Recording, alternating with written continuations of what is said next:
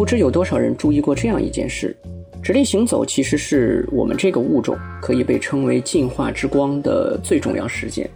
因为尽管直立行走看上去只是改变了一种生物行进的方式，但是它的实际意味着两个字：自由。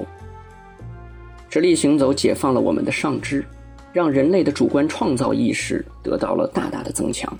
因为解放出来的双手所创造的工具以及一系列的劳动行为，让我们的生命目的不再只是围绕着活下去以及生育。而是寻求用自己的生命总得干点什么，并且正是因为这样的一种触发，我们一次一次的打开了自由天地之门。然后有意思的地方在于什么呢？我们的身体与直立行走早都已经融为一体的情况下，当我们去看自己的心、大脑以及所代表的思维的时候，你会发现，其实我们的思想往往会一次次的回到一种蒙昧的爬行状态。这种状态有可能是被新事物带来的，有可能是在一些活久见的事物的一种推动下、情绪的冲击下所带来的。所以，我想，如果我们能够让心和大脑保持直立行走的话，那么，人之所以为人的关键，才能够得以实现。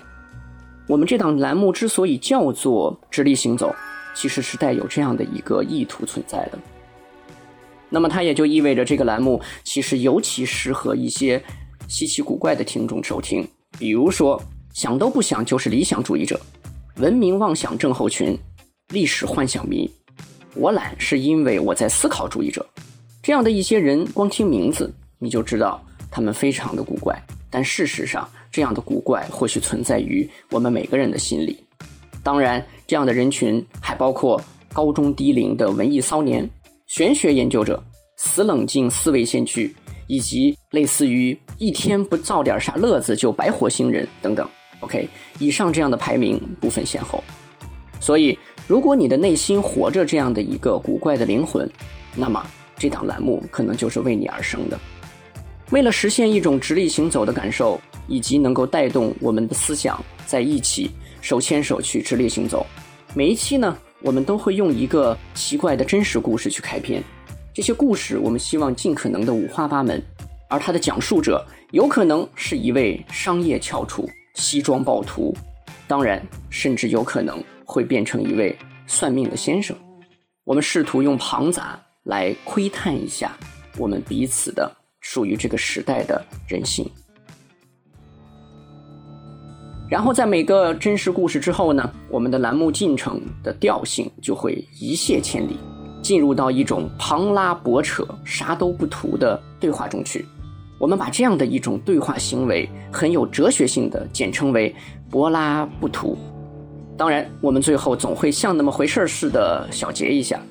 这样的一种小结，当然是为了尝试实现一些特定的目的。这个目的看上去遥不可及，但是我们始终觉得这个目的是值得去追求的，那就是以人性的方式试图触摸一下人性。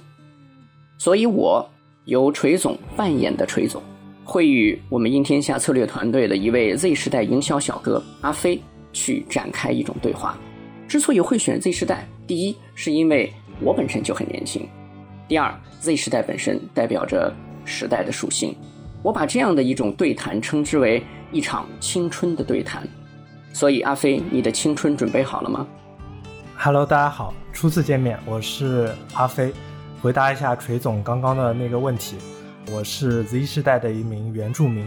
在职场里，我和锤总的关系是一个上下级的关系。那在直立行走这档节目当中，我们会成为一个搭档的关系。在这档节目当中，我将会负责青春的部分，锤总就会负责对话的那部分。阿飞，我想在所有的节目开始录制之前，要特别严肃的向你强调一点。